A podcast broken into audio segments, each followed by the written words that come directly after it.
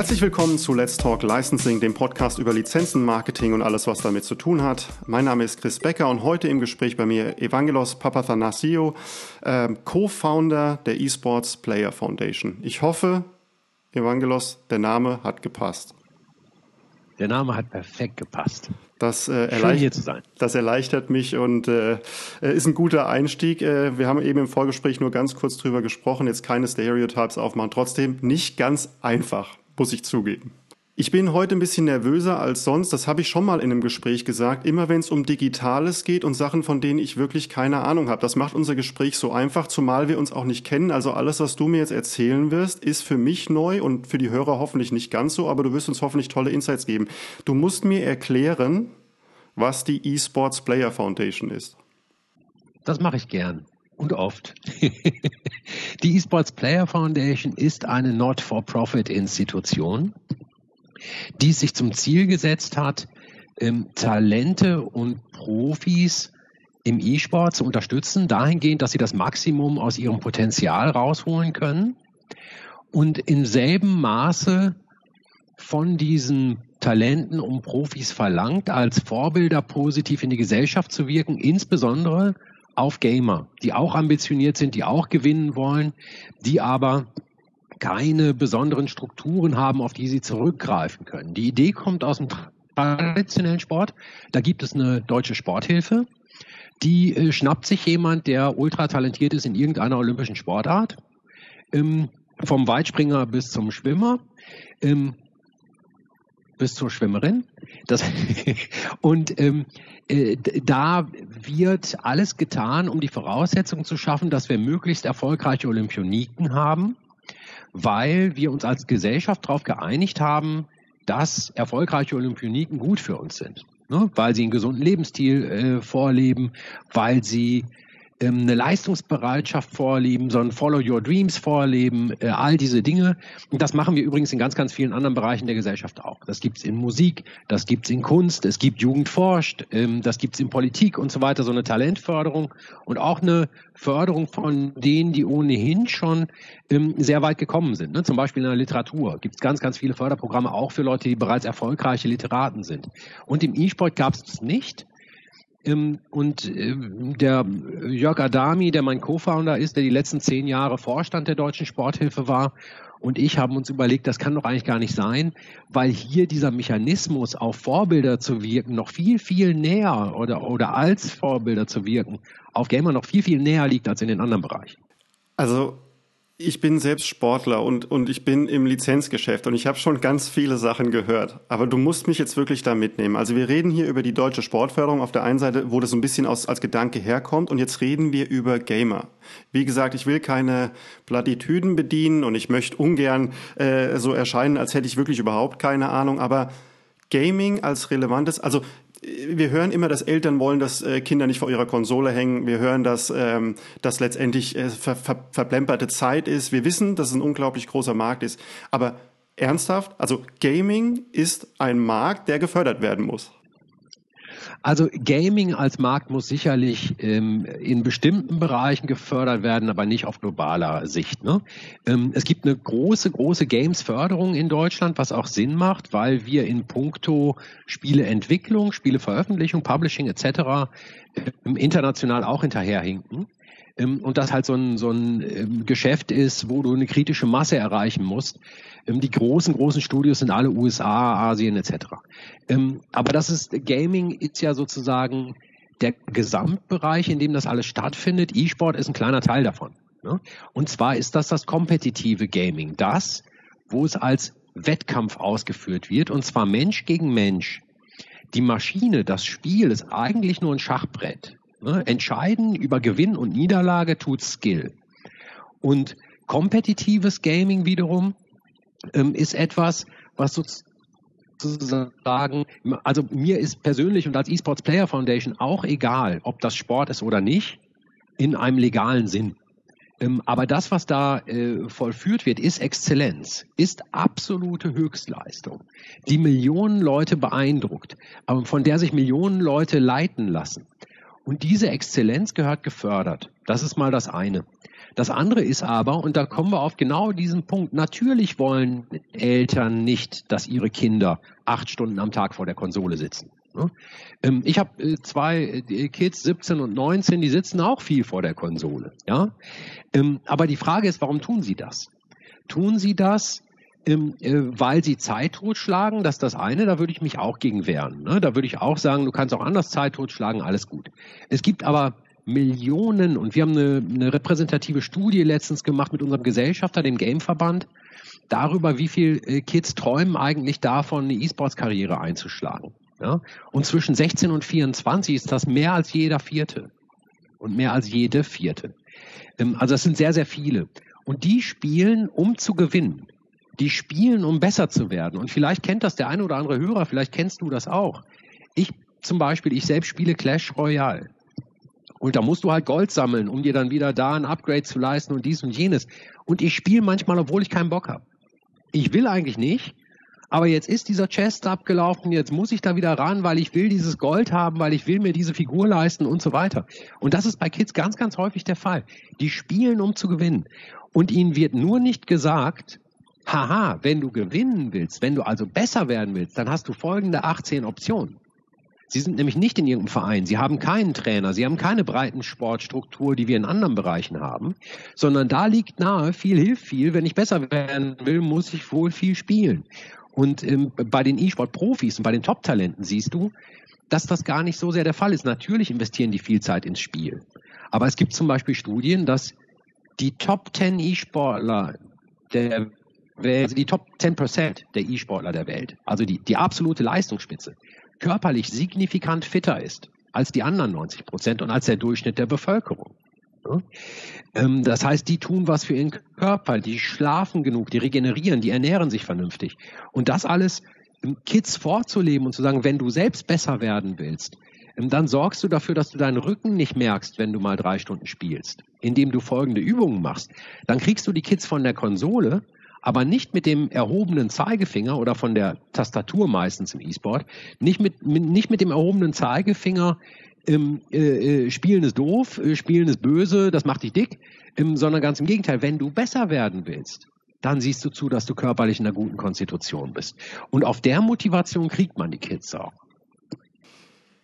Wenn ich da eine ähm, vielleicht komische Analogie finden darf, äh, vor 25 bis 30 Jahren äh, gab es ja den Golfsport und es wurde immer gesagt, und es gibt es ja heute noch teilweise, dass Golf gar nicht mehr gespielt wird. Dann sind es die Väter gewesen, die ihre Söhne mitgenommen haben. Heute sind die Söhne, vielleicht inspiriert von Bernhard Langer oder auch äh, anderen großen Sportlern, die, die letztendlich, wie du gerade gesagt hast, körperlich fitter sind und das Spiel wirklich mastern und das auch in Deutschland beispielsweise vorantreiben. Die Analogie hier wäre ja fast andersrum. Jetzt sind es die Kids, die rausgehen. Also ist das eine richtige Analogie? Ja. Sehe ich das, sehe ich das richtig? Ja, äh, ja, wobei, also Golf ist ein ganz, ganz tolles Beispiel, das ich selber sehr, sehr häufig verwende. Weil ich sage jetzt mal vor 40 Jahren, vor 30 Jahren im Golfsport, waren kettenrauchende Alkoholiker Weltklasse. Die sind da über den Platz getorkelt, ähm, aber waren halt ultra talentiert und hatten ihren Spaß und ähm, sind sehr, sehr weit gekommen.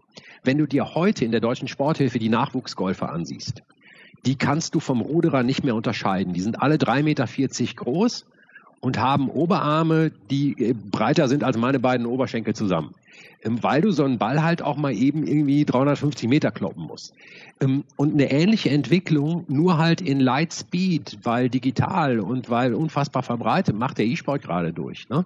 Ähm, vor ein paar Jahren hat es vielleicht gereicht, sehr, sehr talentiert zu sein und viel zu spielen. Heute musst du wahrscheinlich schon eine ganze Ecke mehr tun und es ist sehr leicht zu prophezeien, dass in sehr naher Zukunft du halt replaced wirst, wenn der nächste kommt, der ein Stück besser ist als du. Und der ist deswegen ein Stück besser, weil der ein Prozent rausgeholt hat durch ein optimiertes Schlafverhalten, durch eine bessere Ernährung, durch äh, Routinen, die man sich angeeignet hat, durch äh, Frühstücke, die dir einen stabilen Blutzuckerspiegel über ein Turnier hinweg geben, etc. Ne? Ähm, das findet jetzt gerade wirklich in, in Lightspeed im, im E-Sport statt.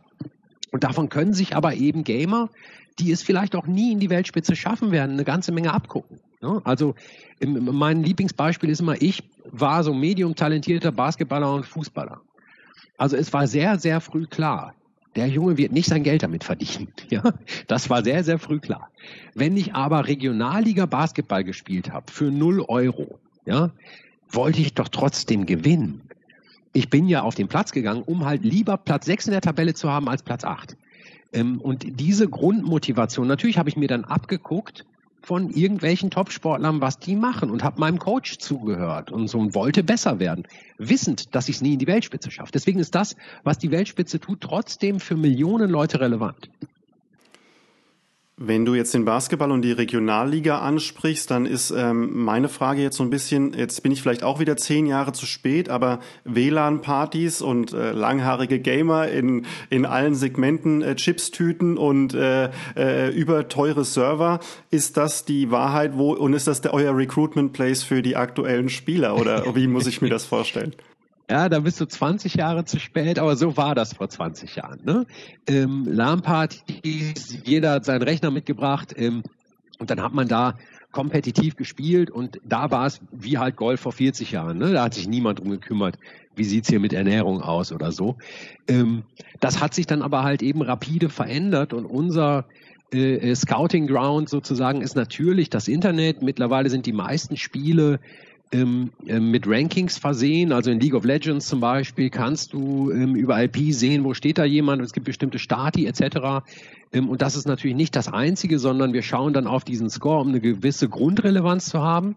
Wir haben dann aber bei uns in der Organisation ähm, drei fest angestellte League of Legends Coaches, die sich dann mit Talenten in Verbindung setzen, die ein hohes Potenzial zeigen ähm, die mal coachen, sich Spiele von denen ansehen, äh, sich mit denen unterhalten und ähm, wir machen dann darüber hinaus in einer nicht pandemischen Welt äh, auch Events, wo wir dann mal 25 davon einladen und dann mal drei Tage vor Ort haben. Ne? Ähm, wir haben solche Events jetzt auch mit der Prime League, das ist sozusagen so sowas wie die Bundesliga in League of Legends, ähm, haben wir das im Dezember jetzt, ähm, Anfang Dezember, als ein Online-Turnier gemacht. Ne? Das wurde richtig gebroadcastet wie bei den Profis. Ne? Da saßen dann Hunderttausende vom Twitch-Stream, dann haben da aber zehn Talente sich mal ein Wochenende lang gebettelt. Ähm, da ist jetzt einer rausgefallen, der bei uns in die Förderung kommt. Ähm, und einer, der ein sehr, sehr heißer Kandidat ist, um bei uns in die Förderung zu kommen. Das hätten aber auch drei sein können oder keiner. Ne? Oder fünf.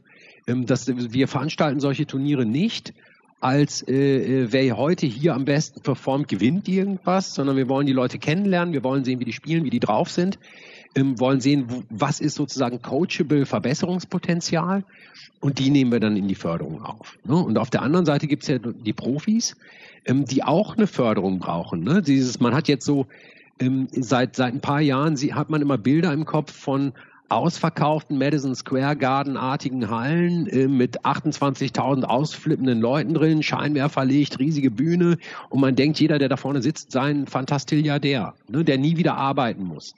Ähm, dieses Silicon Valley Feeling im Hoodie äh, zum Millionär werden, indem man so ein bisschen auf der Maus rumklickt. Ähm, das gibt's. Das betrifft aber leider nur sehr, sehr wenige. Ne? Und ähm, selbst die, die richtig gut verdienen, ähm, wenn die jetzt nicht auf eine Struktur zurückgreifen können, die ihnen hilft, zum Beispiel eine zweite Karriere zu starten nach dem E-Sport, sich vorzubereiten auf das, was danach kommt, die ihnen hilft, ein paar Sachen vielleicht in Anspruch zu nehmen, die ihr Team oder ihre Organisation nicht zur Verfügung stellt. Ne? Ähm, dann ist es auch da so, dass du, ähm, dass du nicht das Maximum deiner Leistung holst. Ne? Ganz einfach. Und E-Sport-Karrieren sind sehr, sehr kurz. Ähm, und man erklärt das immer damit, dass ja, die Reaktionszeit halt äh, ähm, mit 26 nicht mehr ausreicht um und so. Und da, da ist vielleicht ein bisschen was dran. Das kommt auch immer auf den Spieletitel an. In Counter-Strike werden die Leute älter. Ähm, aber ähm, ist, ein Stück weit ist das mit, sicherlich auch, mit Sicherheit auch damit zusammenhängt, dass die Leute unvorbereitet in ihre Karrieren kommen. Ne? Vom Kinderzimmer auf die große Bühne ähm, und dann immer schön mit drei Monatsverträgen. Wenn du jetzt nicht performst, bist du raus. Ähm, und andauernd auf Reisen und 250 Nächte im Jahr im Hotel und so weiter, das hältst du halt auch nicht ewig aus, wenn du nicht vernünftig vorbereitet wurdest auf so eine Karriere. Ne? Ähm, das ist im traditionellen Sport, haben wir das seit langem im Griff. Ähm, wenn du jetzt talentierter Fußballer bist, dann spielst du mit 16 äh, in der B-Jugend von Borussia Dortmund schon mal vor 8000 Leuten. äh, in einem Spitzenspiel und in einem Nicht-Spitzenspiel halt vor 400 Leuten. Ne? Aber du lernst auch mal ein Interview zu geben, du lernst dies und schnupperst rein und trainierst mal mit den Profis mit und wirst da Schritt für Schritt irgendwie hingeführt. Dieses ganze Zwischenlevel gibt's im E-Sport nicht. Da ist, du performst im Kinderzimmer super, dann kommt ein Team und sagt, guten Tag, du trainierst ab jetzt hier bei uns im Gaminghaus und morgen sitzt du auf der großen Bühne. Ähm, das, das ist der schiere Wahnsinn. Wenn wir noch mal ganz kurz nur auf das reine Wording eingehen, vielleicht auch, weil die Hörer nicht alle in dem Bereich drin sind, aber E-Sports bedeutet nicht, dass die Spiele Sportspiele sind, sondern E-Sports bezeichnet den Sport des Spielens. Genau, E-Sport bezeichnet kompetitives Videospielen zwischen Menschen. Ähm, das ist in ganz, ganz vielen Titeln sind das Teamspiele, also League of Legends, das angesprochene, was so der größte E-Sport-Titel derzeit in der Welt ist, ist ein 5 gegen 5 Spiel ähm, wo du sehr, sehr äh, stark auch untereinander koordiniert sein musst und dich absprechen musst in dem, was du da äh, auf dem Spielfeld in Anführungsstrichen tust. Ähm, und es ist in der Tat übrigens so, dass die Sportspiele ähm, gar nicht so große E-Sport-Titel sind. Das liegt zum einen daran, dass sie nah an der Realität sind, weil das, das Tolle am Videospielen ist ja, du kannst Dinge tun, die real nicht möglich sind. Ne, du kannst auf einmal ein Magier sein, Zaubersprüche aussprechen ähm, oder die du real nicht so gut durchleben könntest, wie zum Beispiel so ein Counter-Strike. Ja? Ähm, also so ein äh, fünf Terroristen gegen fünf äh, äh, Sondereinsatzkräfte, ähm, das spielst du halt dann einmal, ne? Ähm, mit ein bisschen Pech. Also das kannst du aber halt im Videospiel dauernd durchspielen und machen. Und ähm, äh, dagegen ist zum Beispiel halt Fußball zu spielen als Videospiel ähm, ist, da gibt es schon Diskussionen zum Beispiel, ob man das nicht viel mehr anreichern sollte mit Dingen, die eigentlich real nicht möglich sind. Ähm, oder die halt zumindest dann immer die Spitze des Realen abbilden. Also viel mehr Tricks, Fallrückzieher, hast du nicht gesehen, 80 äh, Meter Pässe, ne? Ähm, weil die, diese ultra-realitätsnahe Abbildung dann natürlich eine Konkurrenz zum, in Anführungsstrichen, physischen, echten Sport äh, darstellt. Ähm, und man dann wiederum streiten kann, was irgendwie halt mehr Spaß macht, auch beim Zuschauen. Ne? Nehmen wir doch mal ganz kurz die Verbindung, die du gerade ansprichst, nämlich die physische Bundesliga beispielsweise und dann eben so eine so eine E-Sports-Liga. Ähm, bei euch ist ja trotzdem auch die Frage, wenn ich jetzt in meinen Recherchen ein bisschen rausgefunden habe, da ist natürlich ein riesengroßes Interesse der Industrie, äh, auch so einen Teil davon abzubekommen. Jetzt nicht mal nur von den Game-Produzenten und die den Vertrieb machen, sondern natürlich auch von denen, die jetzt Sponsorships angehen und die diese jungen Spieler oder eben auch ältere Spieler, aber die die ansprechen und angehen. Ähm, zwei Fragen dazu. Die erste Frage ist, ähm, wie, wie ausgebildet ist dieser Markt schon? Das heißt, wie professionell ist das Ganze schon? Und seid ihr gleichzeitig auch sowas wie eine Agentur, die dann da letztendlich einwirkt? Oder ist, machen das mittlerweile schon auch professionelle Spieleragenten? Ja, also professionelle Spieleragenten gibt es viele. Äh, insbesondere in sowas wie FIFA, weil man da halt die Fußballwelt äh, nachbildet. Ähm, wir sind sicherlich eine Art Sonderfall. Also zum einen, die Industrie ist schon sehr professionell. Ähm, sie, sie professionalisiert sich aber weiterhin in Lightspeed. Das ist halt das Ganze, ich bin ja alt, ich bin 48 Jahre alt. Meine erste Berufsstation war sozusagen im äh, Internet 1.0, ne, das Internet der 90er wo alle overfunded waren, keiner wusste, wohin mit dem Venture Money, ähm, unfassbar viele Milliardäre am neuen Markt, an der Börse äh, entstanden sind und so.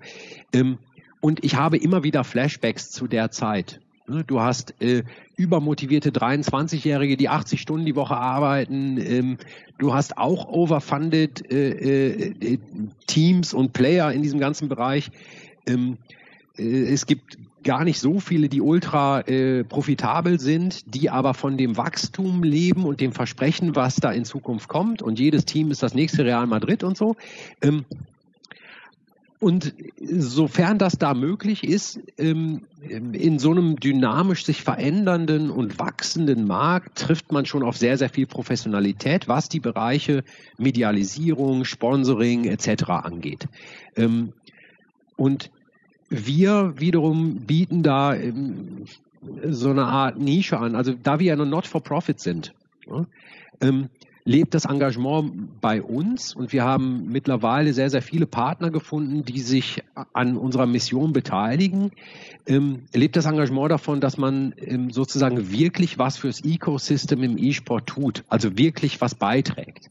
Ähm, das geht los damit, dass wir Partner haben, zum Beispiel wie Nvidia, die äh, Grafikkarten bereitstellen. Wenn, und das machen wir nicht als, als Bonusausschüttung, sondern wenn ein Spieler auf einer schlechten Grafikkarte sitzt und den Gegner halt irgendwie 0,4 Millisekunden später sieht, dann ist das schlecht für die Leistung, dann gibt es eine neue Grafikkarte. Ne? Ähm, genauso machen wir aber eben auch so Sachen fürs Leben. Ne? Also Steuer- und Finanzcoaching macht PwC für uns. Also PricewaterhouseCoopers, äh, äh, Weltmarktführer etc. Ähm, Rechtsberatung macht Taylor Wessing. Wir machen eine sportmedizinische Untersuchung mit äh, den Arkus-Kliniken und so. Ähm, das ist alles ähm, ein Beitrag zur Entwicklung dieses Sports und ein Beitrag zum Leben dieser, dieser Spielerinnen und Spieler. Ähm, es gibt aber auch Unternehmen, die sich bei uns finanziell engagieren und das Ganze dadurch auch erst ermöglichen. Und die sind dann natürlich echte Enabler des, des E-Sports äh, und, und des E-Sport-Ecosystems äh, in Deutschland. Das sind bei uns eine DKB, ähm, eine Deutsche Telekom, Cosmos Direct und Skillcord. Äh, da kommen noch der eine oder andere dazu, hoffentlich in naher Zukunft. Ähm, und das ist natürlich was ganz anderes als dein Logo in der E-Sport Arena hängen. Ne? Was auch viele tun, was auch okay ist als Power Branding. Du musst aber irgendwie ja noch eine Geschichte dazu erzählen. Wenn du eine nicht endemische Brand bist, also wenn du nichts mit dem mit der eigentlichen Ausstattung in, zu tun hast, die man dafür braucht, ne? Ähm, also jetzt Adidas und Sport und, und Fußball ist, ist total simpel, weil die Leute tragen halt Adidas und brauchen das, um da halt zu scoren. Ähm, und so wäre es jetzt mit äh, Logitech äh, äh, Headsets. Äh, sind halt die besten, äh, braucht der Spieler halt, ne, so. Ähm, das wäre ein endemisches Engagement. Nicht endemisch ist jetzt, weiß ich nicht, Dr. Oetker. Ne? Ähm, so, der, der braucht ja idealerweise eine Geschichte, die er erzählen kann, warum er da hängt. Also why, warum engagiere ich mich hier? Und marketingmäßig kann man das sehr, sehr leicht und sehr, sehr gut herleiten, weil diese Zielgruppe, die E-Sports verfolgt, ultra interessant ist. Die ist selbst digital auf den traditionellen Kanälen schwer zu erreichen.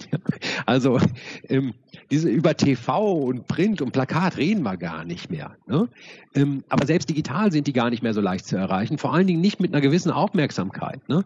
Ähm, und selbst wenn du jetzt sagst, dann hau ich halt Instagram voll mit einem unfassbar großen Budget, ähm, dann muss dir ja immer noch was einfallen, was du da erzählst auf Instagram, was für die interessant ist. Und da bist du sehr, sehr oft halt bei Gaming, E-Sports etc. Ähm, und da musst du mehr erzählen können, als guck mal, ich habe mein Logo da in die Arena gehängt. Ne? Und jetzt äh, keine Front gegen Dr. Oetker. Äh, ich bin alter Bielefelder, deswegen sind die mir als erstes eingefallen. Ähm, und die engagieren sich in League of Legends und machen auch ganz lustige Medienformate und so. Ähm, aber du musst dann halt äh, ähm, da irgendwo eine Story finden und wir, ähm, glaube ich, bieten sehr, sehr interessante Stories, weil es halt halt Exzellenzförderung ist. Ne? Ähm, eine Telekom macht mit uns Elternworkshops, was wahnsinnig wichtig ist zur Aufklärung. Eine äh, deutsche Kreditbank stellt ein ähm, League of Legends Stipendium. Die Cosmos Direct bietet allen Spielerinnen und Spielern bei uns in der Förderung Versicherungen an. Ne? Ähm, das, das macht dann alles totalen Sinn. Also in meinem Kopf explodieren gerade ganz viele Sachen einfach deshalb, weil das für mich äh, teilweise unfassbar ist. Ich meine, ich habe jetzt ähm, beispielsweise verfolgt, dass der der Rapper Sido, der geht jetzt raus und angelt. Dann wird das drei Tage lang gestreamt und die Leute gucken sich das auch tatsächlich an. Es ist ja nicht nur so, dass die sich an den See setzen, sondern es ist ja tatsächlich, da wird zugeguckt. Du sagst mir jetzt, dass die Spieler da ähm, riesenlange Streams bekommen. Ich sehe beispielsweise eine Industrie wie die NFL, die auf einmal in Deutschland eine Traction bekommt über Pro7, auch im Hauptprogramm abends abends am Sonntag um 22 Uhr. Da ist natürlich aus meiner Sicht, und das, wir reden ja über Lizenzen und Marketing, auch sehr viel Geld drin, was sehr viele Leute wahrscheinlich auch auf die einzelnen Spieler werfen wollen. Also du hast ja so das Gefühl, da ist im Moment immer, wie du es auch gerade sagst, Dotcom-Blase hast du angesprochen. Also es kommen die Leute alle raus und sagen, jetzt machen wir mal was. Ähm, ist es für die Spieler überhaupt noch überbrückbar und übersehbar, was sie da für Angebote bekommen? Und steht das alles noch im Realismus? Oder sind wir da auch schon abgekoppelt, ein bisschen wie von der Börse, wo wir merken, die, die Kurse gehen hoch, obwohl vielleicht 30.000 Leute irgendwo entlassen werden? Ja, es ist, es ist durchaus an der einen oder anderen Stelle ein bisschen entkoppelt von der Realität. Jetzt muss man aber auch sagen, das ist immer nur die Spitze des Eisbergs, über die wir hier reden. Ne? Ähm, der durchschnittliche, normale, let's say, Counter-Strike-Profi, der hat nicht 1,4 Millionen Leute im Stream, wenn der mal auf den Balkon geht. Ne? Und der hat auch nicht 1,4 Millionen Leute im Stream, wenn der halt mal zockt. Ähm, sondern das sind immer so, also so Leute wie Ninja, die sehr, sehr gut spielen, aber nicht auf einem Niveau, dass sie Profi sein könnten und dann ihre Spiele streamen. Da gibt es ein paar, die machen ultramäßige Reichweiten und die kriegen dann teilweise Deals, die völlig, also Ninja, ein gutes Beispiel, die völlig entkoppelt sind von der Realität. Punkt. Ähm, ansonsten für den Durchschnittsprofi ist es so, ähm, dass dass Unternehmen gar nicht auf die zugehen. Ähm, zum einen, weil sie in sich gar nicht so eine große Reichweite als Influencer mitbringen als Einzelperson. Ne? Ähm, und zum anderen, weil das äh, sehr, sehr stark auch an den Teams hängt, die äh, die Medialisierung übernehmen und wo die in den Verträgen haben, wenn du streamst, dann streamst du als Teil meines Teams. Ne? Ähm, und die Teams wiederum, da, da ist es wiederum so, dass die Weltspitze zum Beispiel einen hervorragenden Job macht. Die verstehen sich bereits als Medienunternehmen und tun da und ich meine, also du hast eben mit NFL und so ein bisschen was angesprochen. Also mein Background ist ja äh, Sport und Medien, Digitalisierung, äh, ganz, ganz viel im Fußball. Ähm, ich habe halt sowohl mit einer FIFA, UEFA, Bundesliga als auch mit Pro7, RTL und so weiter gearbeitet. Und äh, klar ist da sozusagen die Inszenierung, ich habe eine Bande im Fernsehen, die ist auf ganz, ganz vielen Bereichen sehr interessant. Ne? Ähm, du kannst in sehr kurzer Zeit sehr viele Leute erreichen und hast vor allen Dingen als Unternehmen wenig Managementaufwand. Also ich, ich kenne ein Unternehmen, das sagt, Alter, eine Unterschrift und ich erreiche stabil achtmal im Jahr zwölf Millionen Leute live, was will ich eigentlich noch? Ne? Ähm, total easy. Ähm, aber das ist natürlich dann, das kann nur ein Baustein in deinem Marketing sein, weil Storytelling ist das nicht. Ne? Das ist, die haben jetzt alle mein Logo gesehen. Ne? Ähm, und Storytelling geht dann halt, im, da muss, das ist dann schon mehr Micromanagement und da brauchst du interessante Partner und da finde ich zum Beispiel, dass die Spitze im E-Sport das besser macht als die Spitze im Fußball. Ne? Ähm, also die Medien und die Stories, die mir ein G2 erzählt, äh, finde ich spannender als die Medien und die Stories, die mir Manchester United erzählt. Das liegt nicht daran, dass ich mich mehr im E-Sport tummel, sondern die machen das besser. Die, die verstehen sich als Medienunternehmen, das Content produziert. Teilweise ist der Content halt Spiel-Content, also ne, die nehmen an Turnieren teil und spielen in Ligen, aber teilweise geht es weit darüber hinaus und das machen sie richtig gut. Jetzt hast du eben äh, angesprochen, dass letztendlich da ja auch Spiele gespielt werden, die teilweise ja kriegsähnliche Zustände haben und so weiter und so fort. Ähm, das heißt also auch, ich muss ja als derjenige, der sich da irgendwo engagieren will, auch trotzdem, wie du gerade sagst, im Storytelling ein Stück weit damit identifizieren, sonst wird es wahrscheinlich schwierig. Wie ist es denn das zum einen zu kompensieren, eben, dass teilweise da auch von der Öffentlichkeit über, vielleicht auch von der uninformierten Öffentlichkeit über Gewalt gesprochen wird.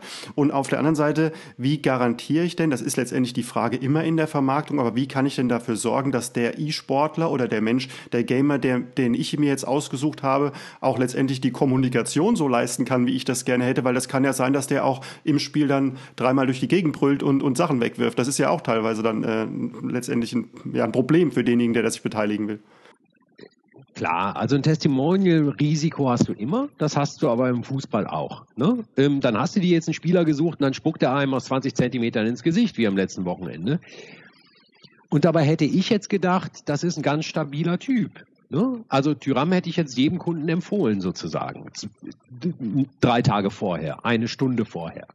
Ähm, insofern hast du ein Testimonial-Risiko. Ähm, und jetzt ist es halt so, dass ähm, eine sinnvolle ähm, ähm, nachhaltig ausgelegte Ausbildung der Spieler, wie wir sie unterstützen. Wir sind ja nicht die Einzigen, die das tun, sondern ihre Vereine ab einem bestimmten Zeitpunkt ja auch. Ähm, dass die natürlich dazu beiträgt, dieses Testimonial-Risiko zu reduzieren. Ne? Und bei uns ist es ja so, also wir, wir haben uns ein bestimmtes Wertegerüst gegeben, Performance, Respect, Fair Play. Das kann man jetzt noch genau aufdröseln. Ähm, und unsere Spieler sind verpflichtet, diesem Wertekanon ähm, wir wollen ja sozusagen nur zurück von ihnen. Wir machen auch keine Verträge mit denen. Ähm, äh, die Spieler, die wir fördern, ähm, die kriegen Leistung ohne Gegenleistung. Die müssen nichts dafür tun, außer sich diesem, diesem Wertekanon verpflichten und als Vorbild zu wirken auf Millionen Gamer. Und sobald sie ihre Vorbildfunktion nicht wahrnehmen, ähm, indem sie etwas tun, was diesen ganzen Werten widerspricht, sind sie auch nicht mehr bei uns in der Förderung. Das ist zum Beispiel ein großer Unterschied zu anderen Förderungen. Ähm, du kannst halt ich sage jetzt mal, das egoistischste Arschloch sein, auf Deutsch gesagt. Ne? Wenn du 0,1 Sekunden schneller läufst als der andere, bist du der Förderung. Ne? So, Punkt. Ähm, das ist bei uns anders. Also wir haben uns 50-50 Leistung und Werte und Vorbild irgendwie gegeben. Das ist das eine. Das Thema Shooter begegnet uns natürlich dauernd. Ähm, jetzt gibt es sozusagen ein neues Genre der Non-Blood-Shooter, wo sich dann mehr Unternehmen reintrauen. Da, da muss ich schlichtweg sagen, ähm, äh, ich bleibe dabei, A, bei uns ist das, da wir Exzellenzförderung betreiben und Menschen fördern, ohnehin sekundär, in welchem Spiel die de facto spielen. Ähm, für das Storytelling, das man als Brand da erhält, ist das wirklich gar nicht so, so weil wir wenig Spielszene als solche zeigen und mehr Mensch zeigen ähm, und auch mehr Mensch in den Vordergrund stellen. Grundsätzlich ist es aber so, ähm, dass man in meinen Augen ähm, eine künstliche Diskussion darüber hat, wie gewalttätig das ist oder halt nicht ist. Ne? Ähm, das, wenn man sich in die Counter-Strike-Szene begibt zum Beispiel, die sind, das ist eine, ähm, also sanftere, coolere, entspanntere Leute findest du in wenigen Sportarten, auf Deutsch gesagt. Ähm, und das, das, was da inhaltlich passiert, ist ähm, natürlich deswegen spannend, weil da geschossen wird und weil da Gewehre sind. So wie die meisten Blockbuster im Kino ja auch nicht eine Blumenwiese zeigen. Ne? Ähm, und äh, für mich ist Gaming ja grundsätzlich, also Gaming jetzt, E-Sport ist wieder sein eigenes Ding als Exzellenz, aber Gaming ist erstmal eine Kulturtechnik, so wie das Buch oder die, äh, der Film eine Kulturtechnik ist, des Geschichtenerzählens. Nur, dass ich in der Geschichte halt teilnehme. Ja? Und wenn ich eine aufregende Geschichte habe, dann wird es halt was Aufregendes, was da passiert. Und dann kann es auch sein, dass es darum geht, eine Bombe zu legen. Ne? Das, da geht es in Filmen auch oft drum. Und ähm, der, der Ralf Reichert, äh, Gründer der ESL, größter äh, Turnierveranstalter im E-Sport Köln, ähm, also deutsches Unternehmen, wissen auch viele nicht, dass wir da so Global Champions haben. Der ist Vorsitzender unseres äh, Aufsichtsrats, hat das Ding vor 20 Jahren großgezogen, macht jetzt Riesenturniere überall auf der Welt. Der sagt immer, stellt euch eine Welt vor, in der es das Videospiel gibt, aber das Buch noch nicht. Ähm, und dann wird das Buch erfunden. Und Millionen Kinder ziehen sich alleine in ihr Zimmer zurück und fangen an zu lesen. Ja? Ähm, was dafür ein Aufschrei käme, dass die sich isolieren, dass die alleine sind, dass die an der Geschichte ja gar nicht teilhaben können. Die nehmen sich ja die Fantasie eines an, die können ja die Handlung einwirken. Ja? Ähm, das ist, es geht bei Videospielen sehr, sehr stark auch darum, dass das sozusagen eher neu ist, beziehungsweise sich sehr, sehr dynamisch entwickelt. Ähm, und das soll diese Analogie zeigen und dass das immer mit einer gewissen Skepsis einhergeht. Aber ich sehe an meinen Kids zum Beispiel auch viel Diskussion zu Hause, wenn die ein neues Spiel spielen, dann sehe ich die 17-Jährige da hocken und bin total fasziniert und grinse innerlich ganz breit, ähm, weil was die macht ist, systematisch analysieren, nach welchen Mechanismen kann man hier erfolgreich sein? Nach welchen Mechanismen muss ich mich verhalten, um hier vorwärts zu kommen? Ähm, wie kann ich ähm, einen Fehler hier im System finden, um schneller voranzukommen. Das sind alles Dinge, die ich, wenn, als ich noch beraten habe, kam ein Kunde auf mich zu mit einer Fragestellung, was muss ich heute tun, um in drei Jahren erfolgreich zu sein? Da habe ich mir angeguckt, nach welchen Mechanismen funktioniert der Markt. Was sind die Stellschrauben? An welcher kannst du drehen, an welcher nicht? Die tut genau das Gleiche, nur in Videospielen. Ich, ich glaube, dass das als äh, geistige Übung total wertvoll ist. Ja? Also als Kulturtechnik ist es top. Und wenn dann einer da ein Gewehr in der Hand hat und das jemand kritisiert, dann muss er auch kritisieren, wenn Arnold Schwarzenegger ein Gewehr in der Hand hat. Ich muss jetzt ein bisschen schmunzeln, weil ich jetzt die Verbindung endlich hinbekomme zwischen Kultur und Buch und der Landesförderung äh, NRW und Dorothee Bär. Ja. Also ihr seid ja tatsächlich in politische, äh, in die politische äh, Höchstklasse auch aufgestiegen in der Förderung. Das heißt, es beschäftigen sich ja auch Leute damit, die ähm, letztendlich diese angesprochene, von dir angesprochene Kultur fördern. Ähm, wie kommt die Verbindung da zustande und warum sind diese Länder oder auch Politiker interessiert, das zu fördern? Also ähm, äh, zum einen ist, ist Gaming als Gesamtbereich ähm, wirtschaftlich einfach interessant und ein großer Zukunftsmarkt. Und da ähm, muss Deutschland eine, als fünftgrößter Gaming-Markt der Welt auch auf der Produktions- und Publishing-Seite eine größere Rolle einnehmen, weil wir sind der fünftgrößte Markt der Welt in Konsumieren. Ne? Aber von Sachen von außen. So. Und da gibt es sehr, sehr viel Game-Förderung und unser Gesellschafter ist ja der Verband der, der Game-Industrie, ähm, die sich darum kümmern sehr, sehr erfolgreich übrigens dann auch in der Politik darum kümmern. Wir als eSports Player Foundation, die sich auf diesen Ausschnitt bezieht, ähm, ähm, sind deswegen von der Politik äh, unterstützt, weil wir zum einen diese Vorbildfunktion, wie bei einer Sporthilfe auch, ähm, Spieler und Spielerinnen hervorbringen, die als Vorbilder wirken und die das Land nach außen repräsentieren, ähm, erfüllen. Ne? Das ist halt, wenn wir erfolgreiche E-Sportler haben, ist das gut in, in jeder Hinsicht. Ähm, zum anderen aber eben diese Mechanik, dass die als Vorbilder wirken, ähm, dass wir Millionen Gamern jetzt sagen, pass auf, wenn du eine Stunde weniger schläfst, leidet deine Leistung. Ja? Ähm, das kann man nachweisen, da gibt es Studien zu. Ja? Und wir haben einen Partner, Smart Sleep, äh, Dr. Markus Dvorak, äh, Harvard-Stipendiat, Schlafforscher, Besitzer von Smart Sleep, dem, dem, so einer Nahrungsergänzung, die dir hilft, besser zu schlafen, der ist auf uns zugekommen, nicht damit zu sagen, wie könnt ihr mir helfen, meine Pillen zu verkaufen, die, die ich jetzt also ich, ich sage das jetzt so äh, abwertend, also die, diese Nahrungsergänzung zu verkaufen, die äh, ne, ganz, ganz viel Gutes tut. Nein, er ist gekommen und hat gesagt, Schlaf und Gaming ist ein Issue. Es gibt Studien darüber, dass Gamer weniger schlafen, weil sie mehr zocken. Ähm, und da muss was getan werden. Und der bietet Workshops an, die wir sehr erfolgreich mit unseren Spielern machen, ähm, darüber, ähm, ähm, dass Aufklärung geschieht, warum es Sinn macht, sich vernünftig zu regenerieren und nachts sein Akku aufzuladen. Ja? Und die Leute kommen aus diesen Workshops und sagen, holy äh, ich muss mehr schlafen. Ja, ich muss mein Schlafverhalten anders ausrichten. Und das eben angesprochene ähm, Bootcamp, das wir gemacht haben mit der Prime League in League of Legends, am ersten Abend, also wir haben, es ging von Freitag bis Sonntag und am ersten Abend der Broadcast ging bis 22 Uhr irgendwie Freitagabends und dann kam Dr. Markus Dvorak mit Smart Sleep Vortrag, warum ist Schlaf wichtig? Und ich saß zitternd vor Twitch und habe gedacht, jetzt nehmen Sie uns im Chat auseinander. Jetzt packt er da seine Harvard-Charts aus und fängt an zu erklären und die werden alle sagen, ähm, seit wann bin ich hier in der Uni-Vorlesung, was soll das? Ne? Und das Gegenteil war der Fall.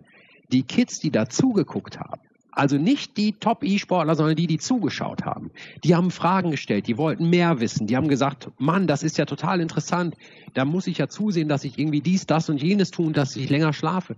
Und aufgrund von dieser Mechanik mag es die Politik mit uns zu arbeiten, weil wir erstmals einen Weg aufzeigen, diesen schmalen Grad, den Gamer ernst zu nehmen und ihm nicht zu sagen, was du tust, ist böse, sondern ihn ernst zu nehmen und ihm dennoch oder ihr dennoch zu vermitteln, ähm, Du, du, wenn du besser werden willst, dann ernährst du dich vernünftig. Wenn du besser werden willst, dann schläfst du genug, dann hast du eine körperliche Fitness, dann achtest du auf deine mentale Gesundheit etc. pp.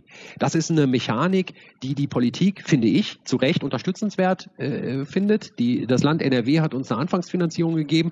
Wir sind ja erst im Januar 2020 gestartet. Also wir sind das schlimmste Jahr, das man sich aussuchen kann, um irgendwas zu gründen. Im, im Januar wussten wir wie die Hasen noch nicht, was da auf uns zukommt. Ähm, und ohne die Anfangsfinanzierung, gerade in so einem Jahr vom Land NRW, hätten wir das nicht überlebt, muss man auch sagen. Und wir haben als Botschafterin eine Dorothee Bär, die sich schon seit Jahren im Game-Bereich sehr, sehr stark äh, engagiert und die äh, auch E-Sport in der Tiefe versteht und die uns sehr, sehr hilft, mit ihrer Außenwirkung und ihren Beziehungen ähm, das ganze Thema voranzubringen. Ähm, vorher hast du ganz kurz gesagt, dass ähm, die Zielgruppe oder dass die 16- bis 24-Jährigen, dass da gerne jeder Vierte eine Karriere im E-Sport machen würde, der jetzt schon gamet. Wie ist denn das Verhältnis ungefähr von, von Mädchen, Jungs oder Frauen, Männern in dem, in dem Zusammenhang? Äh, das ist äh, sehr interessant, dass du das fragst. Ähm, das, dieses Anstreben, das ist gar nicht so unterschiedlich. Also Mädchen und Jungs. Ähm, da gibt es viele ambitionierte Gamerinnen. Und wenn du in die Leistungsspitze schaust, sind da fast ausschließlich Jungs. Ähm, wir haben über 50 Spieler in der Förderung und eine Frau. Ähm, und das muss Gründe haben, die nicht in der Grundmotivation liegen, weil generell im Gaming ist es 50-50. Im ambitionierten Gaming schlägt es ein bisschen Richtung Jungs aus, ähm, aber in der Leistungsspitze eben sitzen fast nur noch Jungs und das muss ein klassisches Förderthema sein dem wir uns auch annehmen werden. Wir bauen da gerade, wir nennen das die Female Player Initiative. Ähm, und natürlich wird es auch da Vorbilder brauchen. Also wir brauchen eine Steffi Graf sozusagen, die dann allen anderen vermittelt, äh, du kannst das auch schaffen. Ähm, wie bringen wir A eine Steffi Graf hervor und wie schaffen wir B Strukturen, ähm, die es Mädels leichter machen, sozusagen diese Karriere einzuschlagen. Wir sind aber bei Weitem noch nicht weit genug, um sagen zu können, was alles die Faktoren sind. Ne? Es gibt viele Theorien. Es gibt Theorien, dass Mädchen einfach, kann ich von meinen N gleich zwei auch bestätigen, ähm, dass meine Mädels, ähm, dass, dass die grundsätzlich vernunftbegabter sind. Ne? Ähm, die sitzen da mit 15, 16 und sagen, na ja, ich bin vielleicht total gut in dem Spiel, aber eigentlich muss ich zusehen, mein Abi ordentlich und so. Ähm, und bei Jungs siehst du häufig, die sitzen da mit 15 und denken, ich werde der Beste der Welt und nichts kann mich aufhalten. Ich bin der digitale Maradona. Ne? So, das, das kann ein Thema sein. Es kann aber auch sein, dass sozusagen Hate Speech, Aggressivität, äh, Toxicity ähm, stärker auf Mädchen durchschlägt und die dann früher sagen, warum soll ich mir das antun, äh, diesen Quatsch, ähm, und dann aufhören und so. Ähm, das wissen wir alles nicht genau. Das müssen wir uns in der Tiefe anschauen, suchen auch noch Partner, äh, die Lust haben, sich da zu engagieren. Das ist wieder so ein Narrativ. Ne? Ähm, wie, wenn du als Unternehmen sagst, pass auf, ich mache jetzt mit meinem Engagement diese Female Player Initiative möglich, dann hast du eine tolle Story zu erzählen. Ne? Also sowas bieten wir aktiv draußen an und dann setzen wir das auch mit einem Partner gemeinsam um. Eine Frage, die ich im Podcast eigentlich immer wieder stelle, ist die Frage danach, wie Social Influencer, also wir gehen mal zurück zu Musikbands zum Beispiel, die haben ja früher ihre T-Shirts verkauft, vielleicht noch ein Album, als es das damals noch gab, also wirklich physische Alben.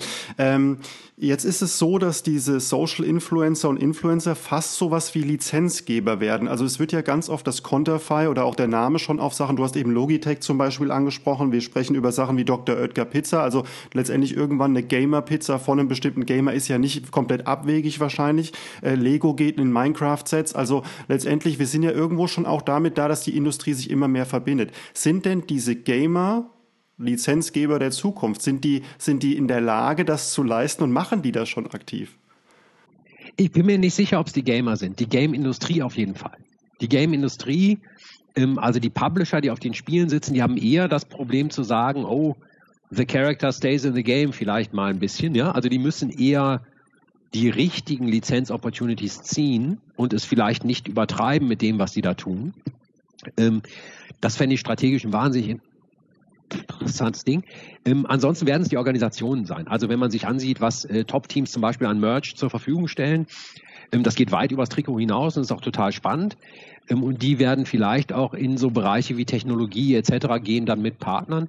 Wir haben zum Beispiel mit Engelbert Strauß einen Partner gefunden, der ähm, eigentlicher Workwear-Hersteller ist und der auch so ein bisschen diesen Weg geht in Fashion und Lifestyle von Workwear. Also die sind offenbar an Kitas irgendwie so die meistgetragene Brand, weil die Kids dann aussehen wie der dachdeckende Papa oder so. Ne? Ähm, es gibt auch tolle äh, äh, Frauenkollektionen. Ähm, und wir sind mit Engelbert Strauß ins Gespräch gekommen und die haben sich bereit erklärt, zwei Kollektionen zu machen, die ausschließlich für unsere Spieler sind ähm, die, die es also auch nicht zu kaufen gibt. Ganz anders als du es sonst bei einem traditionellen Sportartikelhersteller, die würden dir sagen, hier sind meine acht Muster, such dir eins aus, tue ich dein Logo drauf. Ne?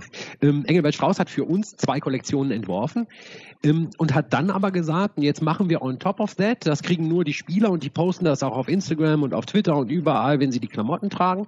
Ähm, freiwillig, by the way, aber die lieben die Klamotten, also tun sie es alle. Ähm, und jetzt mache ich aber on top of that zu Weihnachten mal eine kleine Merch-Kollektion und stell die mal online und verkaufe mal ein paar T-Shirts und Beanies und Hoodies und äh, so.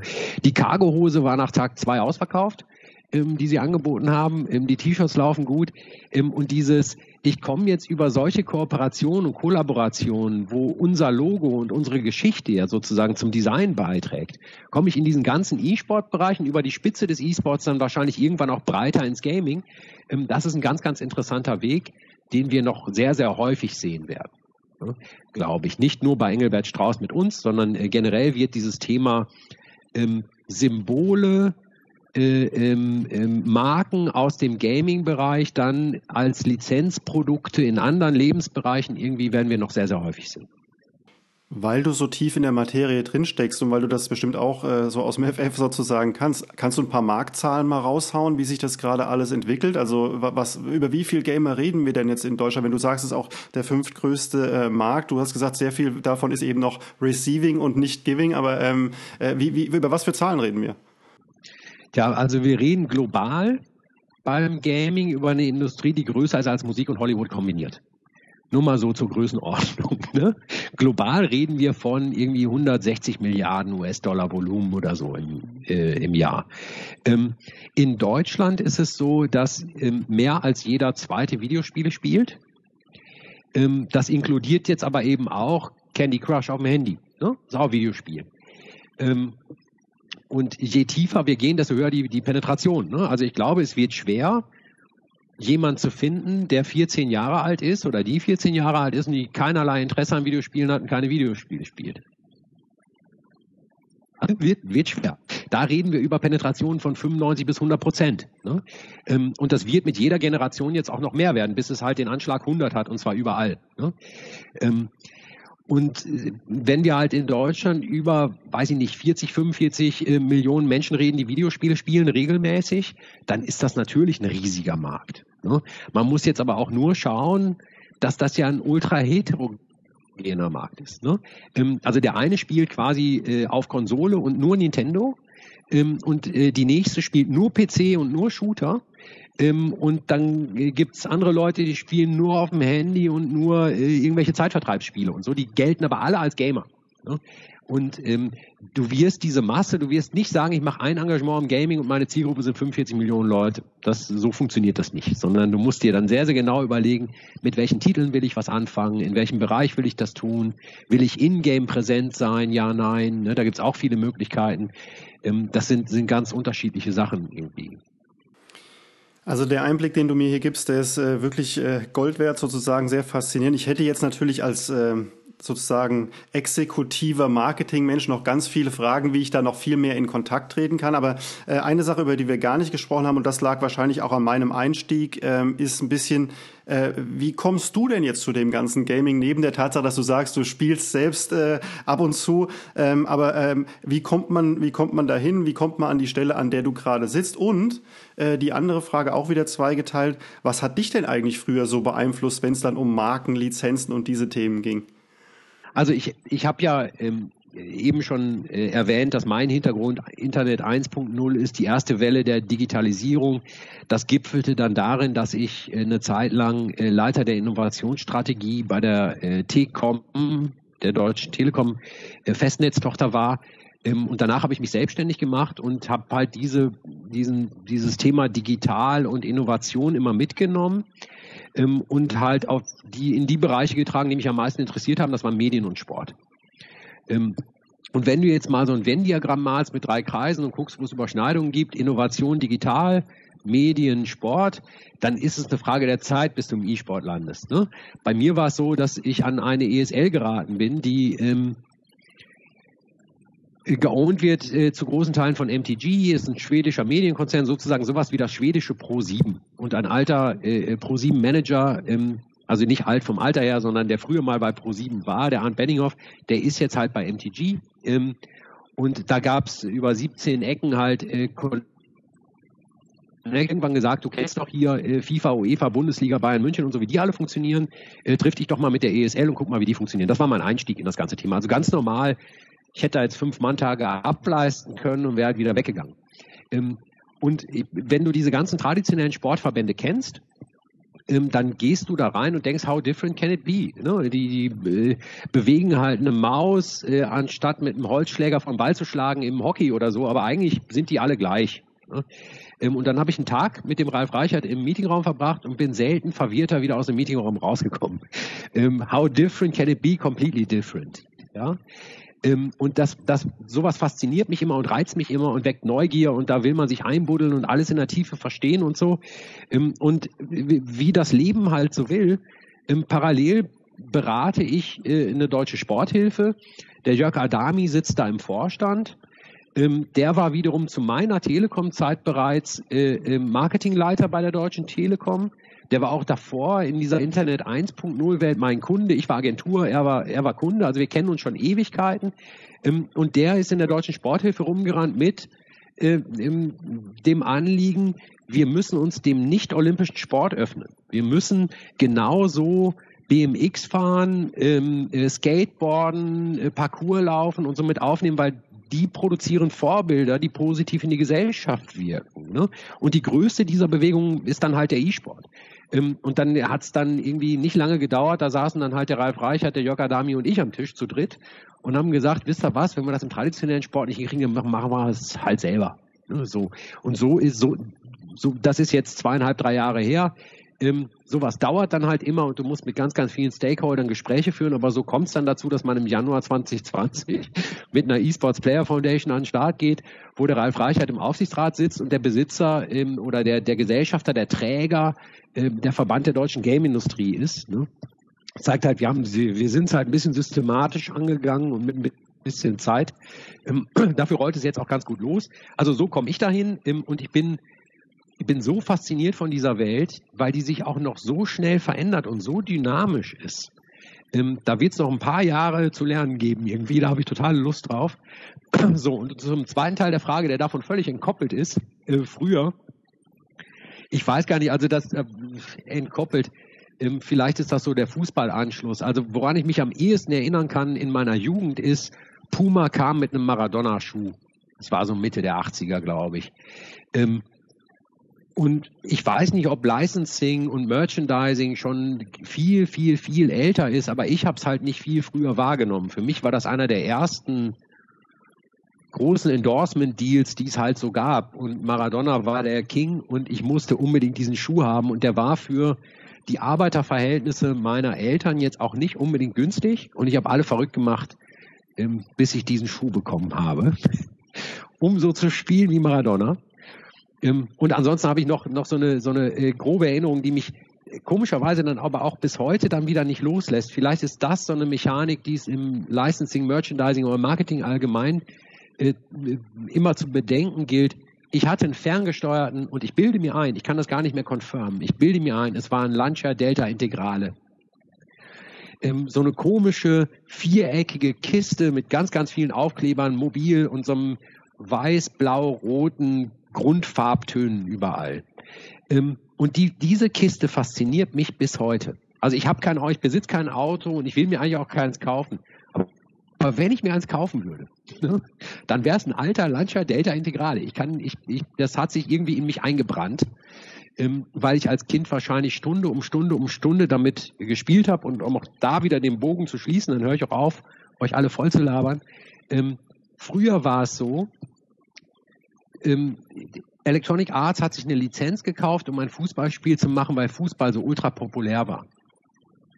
Heute werden Kinder zu Fußballfans, weil sie auf Electronic Arts FIFA spielen, die Charaktere alle kennenlernen, die im Pay-TV sonst hinter der Schranke hängen ähm, und interessieren sich auf einmal dann für den realen Fußball. Also hat sich sozusagen da komplett gedreht. Und ich glaube, dass das sozusagen der Beschleuniger und der Katalysator geworden ist bei Sportspielen in den traditionellen Sport rein. Ähm, und, und früher war es halt genau andersrum. Also genau das glaube ich auch. Ich glaube, dass FIFA tatsächlich das Öffnungstor, also FIFA 21 oder das Spiel von EA Sports tatsächlich eine Riesenöffnung in den Markt ist. Das habe ich zumindest jetzt schon so gelernt.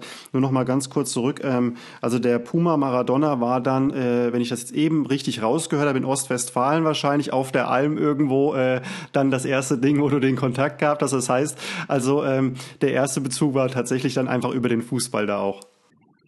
Genau, ob das der erste war, kann ich dir, also ich, ich habe einen äh, Volkswagen Beetle, hier Käfer, Polizeiauto gehabt und so, ne, das ich auch heute noch besitze, by the way, die Schuhe nicht mehr.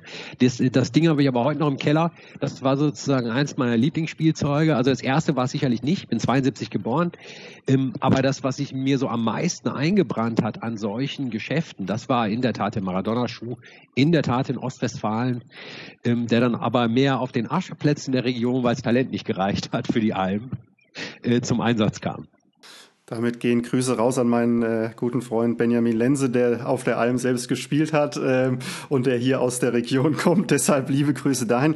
Äh, Evangelos, das war ein unglaublich kurzweiliges Gespräch. Wir haben eine unglaublich große Runde gedreht. Ich habe jetzt ein bisschen mitgeschrieben, Harvard-Charts hatten wir. Wir hatten äh, Blockbuster die äh, keine Blumenwiese bieten und äh, das Schlafen ein absoluter Erfolgsfaktor ist äh, für, für Gamer. Wir haben die Alm in Bielefeld eingebunden und warum Dorothee Bär letztendlich viel mehr Ahnung von E-Sports hat, äh, als wir uns das alle gedacht haben vorher.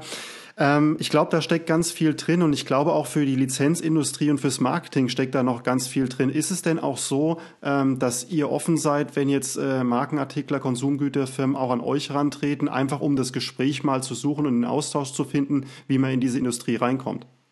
Selbstverständlich. Das ist ja das, ähm, äh, worauf wir in Anführungsstrichen zielen. Also wir, unsere Mission ist, wir müssen Spieler besser machen. So, ähm, und wir müssen diese Spielerinnen und Spieler dann zu Vorbildern machen für Millionen Gamer. Jeder Mitstreiter auf diesem Weg ist herzlichst willkommen. Ja? Und wir haben totalen Spaß dran, mit äh, Brands und Companies zu reden darüber, wie man das gemeinsam umsetzen kann. Und ähm, der Jörg Adami ist sogar noch älter als ich. Wir sitzen jetzt lange genug an diesen Tischen, ähm, um zu wissen, dass das langfristig auch nur dann gut geht, wenn alle Partner Spaß daran haben. Also sowohl die Gamer, auf die man einwirken will, als auch die Spieler, die Vorbilder sein sollen, aber eben als auch die Partner, die uns das ermöglichen, das zu tun. Ne? Wenn die langfristig nicht davon profitieren, ist das ähm, ist das auch nicht nachhaltig. Ähm, und insofern glaube ich, wir kann da an vielen, vielen Stellen Schuh draus werden und wir sind äh, total offen für jeden, der das interessant findet und spannend findet und da ähm, irgendeinen Anhaltspunkt sieht ähm, oder vielleicht auch gar keinen sieht und einfach sich fragt, was würdet ihr mir denn raten, ähm, um ins Gaming und in, in, in den E-Sport einzusteigen. Also meine Gedanken sind voll aktiviert. Ich habe vorher das immer schon als großen Markt gesehen. Ich glaube aber, dass da tatsächlich noch viel, viel mehr Potenzial drinsteckt, als wir alle denken. Für jetzt ähm, würde ich dir erstmal gerne lieben Dank sagen für das tolle Gespräch, für deine Zeit. Und ähm, ich habe so das Gefühl, wir werden uns an der einen oder anderen Stelle nochmal hören, vielleicht in der nächsten Ausgabe auch des Podcasts, weil ich glaube, da ist noch viel mehr Tiefe drin. Ja, ich danke. Vielen, vielen Dank.